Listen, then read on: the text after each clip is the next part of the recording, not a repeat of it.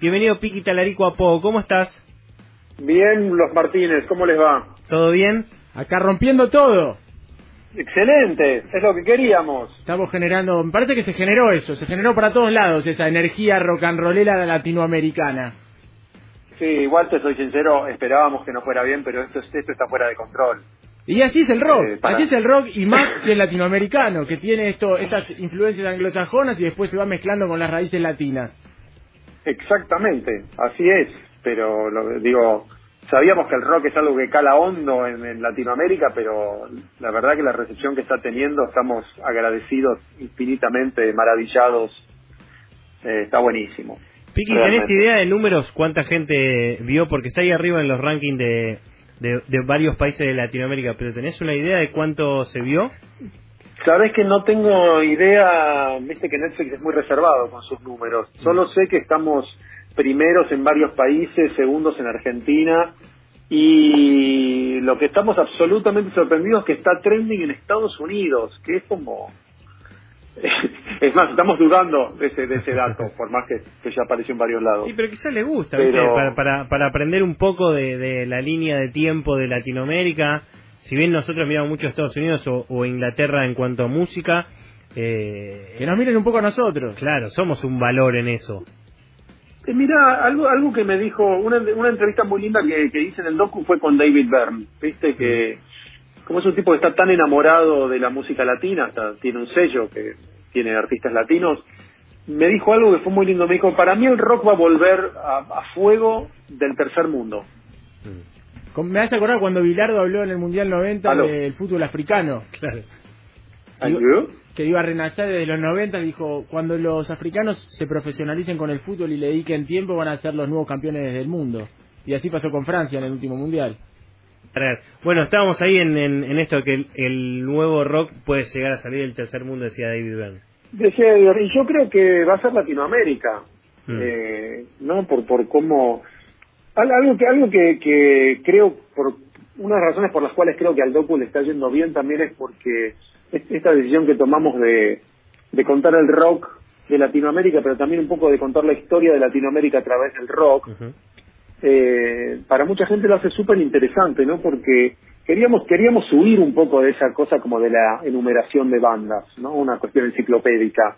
Claro. Eh, entonces, yo tengo muchos amigos que por ahí me, me- me escribieron ayer de Italia o de Alemania diciéndome estoy disfrutándolo mucho porque no solo entiendo, conozco músicos que nunca había visto en mi vida, sino que además me entero de mucho cómo es la historia de Latinoamérica. Claro, en un momento muestran un- un- una matanza en México que yo, por ejemplo, no sabía y automáticamente empezás a googlear a ver cómo había sido ese evento político. Claro, es- y es- eso es lo que eh, hoy hoy en una radio me dijeron, alguien me dijo, yo no conocía el Tri y cuando, cuando mientras esperaba que me atendieran estaba sonando el Tri a full. Claro. Eh, y me- el periodista me dijo después, no conocía el Tri, yo lo googleé, soy fanático. Y- Entonces yo espero que pase un poco eso, ¿no? Que haya un redescubrir de música por ahí para, para los de Argentina, de México, para los de México, de Colombia y así, Y mira, como yo un te- diálogo de- desde latinoamericano. Argentina, te digo que yo me casé, en, decidí casarme en un recital hablando con Alex Lora, escuchando las cosas que decía, que después tuvimos la suerte de, de entrevistarlo. Así que verdad, la verdad ¿eh? que en Pogo somos muy fanáticos, el Tri nos enseñó muchas cosas y me gustó mucho ver en el docu la- lo- los los orígenes de, de Alex, un Alex joven agitando, preocupándose porque tocaba a las 8 de la mañana y terminó tocando a las 10 y era todo un quilombo en ese festival mexicano, el Woodstock mexicano. Sí, Alex, mira, hoy me dejó un mensaje Chela, su mujer. La Que- domadora. No, no, tremenda. Chela es lo más de lo más, me dejó un mensaje, se tomó la delicadeza, tuvo la delicadeza de mandar un mensaje diciendo, terminamos de ver el documental con Alex, te agradecemos por el lugar que nos das. Y yo diciéndole, no, Chela, nosotros agradecidos con ustedes que Alex nos haya regalado casi tres horas de su vida para charlar con nosotros, no tiene precio. Como dice, como dice Calamaro, eh, que Alex es el papa del rock en español. Sí, ¿cómo te va, Piggy? Che, eh, una cosa también que está buena es que esto acerca a las generaciones más jóvenes que quizás eh, no tienen tanto, pues, o, o al menos para mí, cuando llegó el momento de MTV, etcétera, eh, enseguida me transportó a aquella época de los noventas, ¿no? Donde uno esperaba ahí los videos y se formaba así también con la música. Y ahora hay generaciones nuevas que, en algún momento lo plantean también, ¿no? Como que lo nuevo viene, es distinto, rompe, pero bueno, capaz se van a encontrar con, con algo que quizás no, no tenían tan a mano como, como, como esta banda de rock. Sí, yo tengo como la, el, el, el, deseo de que de que esto sirva para, para, depende de la edad que uno tenga, o para revivir determinadas cosas, o para aprender más de algo que por ahí sabías de la música pero no sabías qué pasaba en ese momento, o eh, para generaciones más jóvenes que vean de dónde viene, de dónde venimos, de dónde, cómo llegamos a ser quienes somos. Me parece que hay, hay para todos. Había una meta, obviamente, que, que, el, el, producto, que, el docu en sí, más allá de, todo el trabajo, que fuera entretenido, ¿no? Porque si no, es, como muy difícil de ver. Tiene tanta información por momentos. Eh, había un desafío, ¿no? Tratar de meter 50 años de historia en 6 horas es una locura. Es una locura. Y, y, es elegir bandas y quizás está la gente, me imagino, se está armando las playlists de del documental por capítulo, eligiendo bandas. Uno escucha a veces eh, fragmentos o fragmentos de canciones que se iban escuchando ahí de bandas que llegaban a los diferentes países y uno dice, bueno, espera, quiero explorar un poco esto, por más que haya sido hace tantos años. Sí, de hecho, de hecho hay una, creo que hay una, hay un playlist en Spotify que tiene todas las canciones del docu. Eh, La vamos a poner después en las redes. Porque nos pasa a todos eso, ¿no? Que escuchás una, a mí me pasaba editando que decía, deja un poquito más esa canción. Y el editor me decía, no puedo dejar nomás porque no, no nos da el tiempo. Y hay otras que se eh, repetían. Digo, hay, hay temas de Soda que se eligió el mismo y se fue poniendo y uno dice, bueno, acá hay mucho de esto, me gustaría escuchar más. Empieza cada uno a querer, como cuando ves un partido, sí, quiero cambiar de jugador. Para, para, esa gente, esa gente debería averiguar lo que implica licenciar una canción. Eh, vos pensás que a veces uno trata de licenciar una canción para una película y es un dolor de cabeza entre los entre lo que cuesta licenciarla, los derechos, la parte legal, los permisos. Nosotros licenciamos casi 140 canciones. Una, yo creo que no existe un documental en el mundo que tenga tantas canciones. Fue una locura absurda. Eh, nos asociamos con Sony Music, que la verdad que hicieron un trabajo increíble, eh, no solo de, licenciar canciones de ellos, sino de, de, ser el link, el nexo con otras discográficas. Eh, fue un poco como un trabajo en conjunto de todos, de los de los músicos, de las discográficas. Yo siento que había como una como una sensación de equipo, ¿no? Como todos queremos que este documental salga. Eso lo fuimos descubriendo mientras lo hacíamos. Eh, no había esto de, uh, me voy a pelear con una discográfica. Las discográficas era como, qué bueno que están haciendo esto. Claro. Entonces es, es muy lindo descubrir esa sensación medio como de familia del rock. Estamos hablando con Piqui Talarico, uno de los directores o el director de Rompan Todo, este documental de Netflix, que este fin de semana que rompió todo. que, que, se pudo ver con más tiempo rompió todo. Y también no puedo evitar preguntarte Piqui por la polémica que se armó porque vos supongo que ya lo sabías eh, de las bandas que quedaron afuera o de las bandas que participaron que algunos dijeron esto no es rock esto es rock o, o alguna crítica porque Santa Blaya en algún momento habla de Charlie que no se entiende si habla bien o habla mal. Cómo cómo repercute que incluso entiendo que si te gusta el rock y si hicieron esto, es parte de, romper algo también que haya que haya crítica de gente que lo ve de, afuera. ¿Cómo, ¿Cómo te repercute, cómo te llegó a vos todo, toda esta polémica que se armó con estas cosas? Eh, a mí me, pasan un montón de cosas. Por empezar, que genere polémica me parece lo mejor que nos puede pasar. Mm. Digo, si, si, no, si no hubiera polémica no sería rock claramente. El rock es, como es como tocarle la religión a la gente un poco. Es como dice Piti, estoy orgulloso de quererte romper la cabeza contra la pared. La indiferencia es lo que mata. no, pero digo, es, es, como cuando te pones a hablar de política o de religión. El rock eh, cala muy profundo en todos nosotros. Eh, y con respecto a las polémicas en general, o sea, las bandas, es que esto no es un documental de las bandas del rock. O sea, yo no, no, como dije antes, no quería ponerme a enumerar bandas. Las bandas que están nombradas son por, por cuestiones muy eh, precisas, o porque fueron bandas que influenciaron, o porque fueron bandas que marcaron algo concreto en el camino del rock, eh, pero por, sobre todo porque eran bandas que eh, tenían un diálogo latinoamericano. Mm. O sea, la única banda que no tiene ese diálogo tal vez y que está en el documental es Los Redondos. Porque es una banda que la única vez que tocó fuera de Argentina tocó una vez en Uruguay, pero es una banda que es tan gigantesca en la Argentina tan, tan, tan enorme que no podía dejar de estar. Obviamente que hay cientos, tal vez hasta me animaría a decir que hay miles de bandas que se quedaron afuera. Eh, pero digo, es la, es la única manera de contar una historia así. Por ejemplo, el heavy metal, el metal en general, es tan vasto, tan extenso que merece un documental de solo de ellos. Claro. Es que te digo, momento- quizás esto te dio material también como para hacer, como decía antes, si a baile quizás una segunda parte. No porque esta no, es- no, no haya sido lo que vos querías, como bien decís, que quisiste marcar una historia de rock latinoamericano, sino que a partir de un montón de gente que dice, che, no pusieron esta, no pusieron la otra, yo creo que al revés, que está bueno lo que hicieron, más allá de si falta o no falta eh, eh, alguna banda a mi criterio, porque vos hiciste algo. Después el que quiere desde su casa sentarse y decir, bueno, pará, esto está malo, a esto le faltó, bueno, que haga otro documental con las bandas que, que faltan, o incluso ustedes Gracias, los gracias. Es lo, es lo que estamos diciendo todo el tiempo. Es, mirá, como decía Fellini, hay algo que hay una frase de Fellini que a mí siempre me marcó cuando la prensa le empezaba a criticar una película, Fellini decía, los miraba, se quedaba callado y les decía, lo que yo hice está ahí.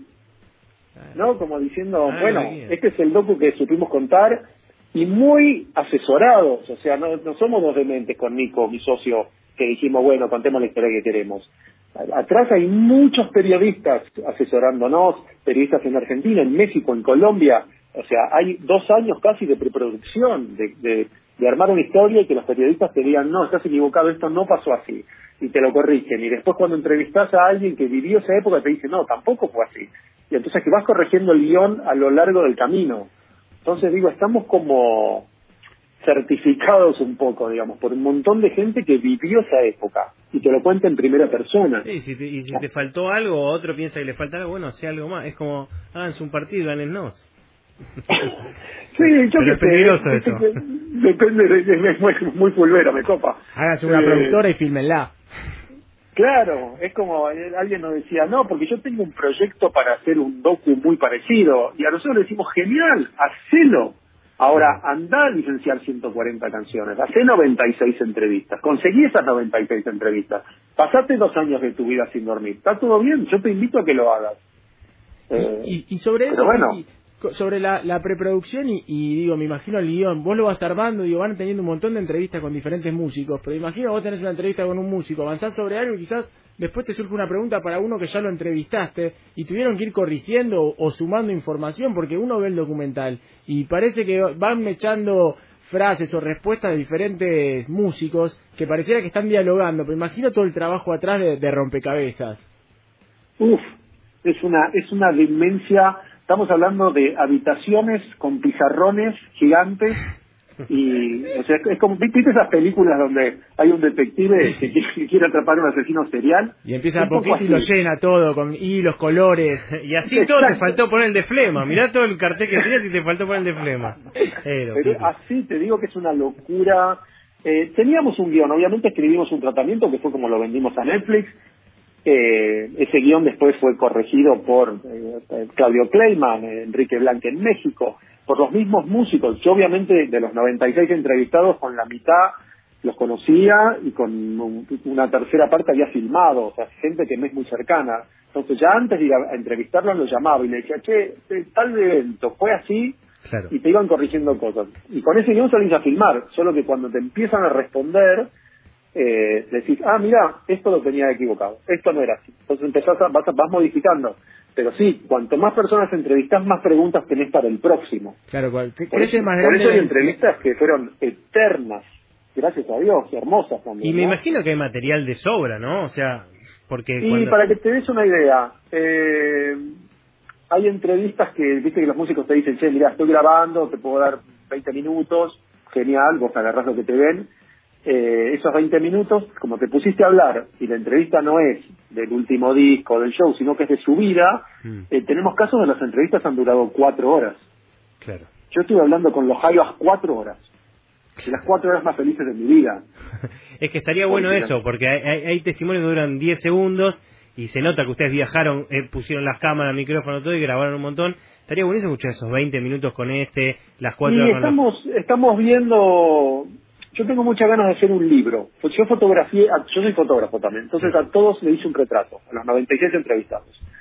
Y, y hablé con Netflix para, para ver si me dejan usar esos textos y me gustaría hacer un libro donde uno pueda realmente leer, porque hay historias increíbles, hermosas, que cada vez que tenía que dejar una afuera es como tener que matar un hijo, ¿viste? Es doloroso. Y, y reviví un Eh, hijo, Piqui, reviví un hijo. Danos alguna historia que no esté en el documental que, que te haya sorprendido. Vos los conocés a mucho, filmaste mucho videoclip, estás en ese mundo, pero quizás alguna historia te sorprendió y por cuestión de tiempo o, o de guion te quedó afuera y la querés compartir acá en Pogo. Eh, mira, el otro día conté una que por alguna razón me tocó, no, no, no, no es necesariamente del rock. Una de las entrevistas más lindas que hicimos fue con Ricardo Mollo. Como creo que tres horas, tres horas y pico. Eh, sacó la guitarra, se puso a tocar, tocó temas de pineta, nos dejó a todos llorando, de un nivel de emoción. eh, y en un momento cuenta, ah, cuenta que él trabajaba en la zapatería de su padre. Y de momento no sé qué cuenta, creo que de la era de la boludez, o no sé qué disco de Divididos, y que yo, claro, yo ensayaba y después volví a la zapatería, y yo le digo, para, para, Ricardo, vos me estás diciendo que habías pasado toda la experiencia sumo, ya estabas haciendo Divididos y aún trabajabas con tu padre. Sí, claro, me dices, ¿no? Me decías un peso. El Arión del Y, me- y esa imagen de Ricardo Mollo, que para mí es un, un héroe, ¿no? Eh, me, me quedé como, me quedé con eso y le pregunto, ¿y extrañas la zapatería? Hizo una larga pausa, como que realmente sentí como que la estaba pensando y me dijo, no. La verdad que no la extraño porque siento que el trabajo en la del trabajo en la zapatería aprendí todo lo que tenía que aprender. Claro. Obviamente la pregunta era, ¿qué aprendiste? Así acorde con los cordones. Y me dijo, la atención al detalle y la paciencia. Y pensás en divididos y decís, "Es perfecto, Claro, claro. impecable. sí.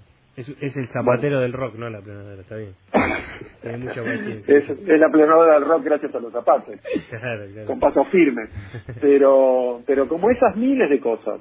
Lo más lindo para mí que tienen locos es cuando los músicos hablan de otros músicos, claramente. Sí, obvio, ¿No? obvio. Y a mí me gustó hablando de- El, el momento que Calamaro habla de, lo, de, Lin- de los redondos es, es muy interesante. No, emocionante. Sí. Y el final, el final del episodio cuando dice eh, es otra cosa, son los redondos, como que son autodefinidos. Eh, Aparte Calamaro la- hablando. Sí. La entrevista de Andrés es, bueno, como siempre, ¿no? ha durado mucho. ¿no?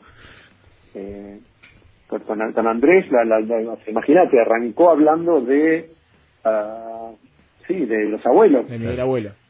creo que quedó afuera en un momento porque me dice, bueno, cuando te empecé a tocar con los abuelos, yo lo que intenté mucho en las entrevistas, yo no tenía tanta experiencia haciendo entrevistas, sí tenía como documentales chiquitos hechos del rock, pero esto de entrevistar a una persona durante dos horas, digo, hay que mantener ese nivel de, de, de atención. Y una cosa que descubrí bien temprano era que cuando te empiezan a contar algo que ya viste en otras entrevistas, porque todos estos artistas los han entrevistado Sí, miles hablaron, de veces. claro. Entonces, a, a veces tienen como un cassette que te repiten. Y yo quería salir de ahí. Entonces me di cuenta que un buen camino era, ok, yo, sé, yo ya sé que Miguel Abuelo te llamo, pero contame, ¿cuántos años tenías? 19. Ok, contame cómo es para un pibe de 19 años, que sabes quién es Miguel Abuelo, que te llame Miguel para tocar. Entonces Andrés, viste, como que se detiene, hace una pausa y dice, no lo podía creer, me volví loco. Claro. Entonces, porque uno piensa en Calamaro hoy, pero es lindo imaginarse un Calamaro de 19 años. No, los 19 te lleva Miguel. Claro, lo sacaste por por otro lado que no era la- el, el cassette de siempre. Entonces eso es hermoso porque le ves la emoción a Miguel. Y, y Miguel ve a, a Andrés y te dice, en un momento creo que dice, éramos una super banda, pero éramos una super banda solo porque estaba Miguel en la banda.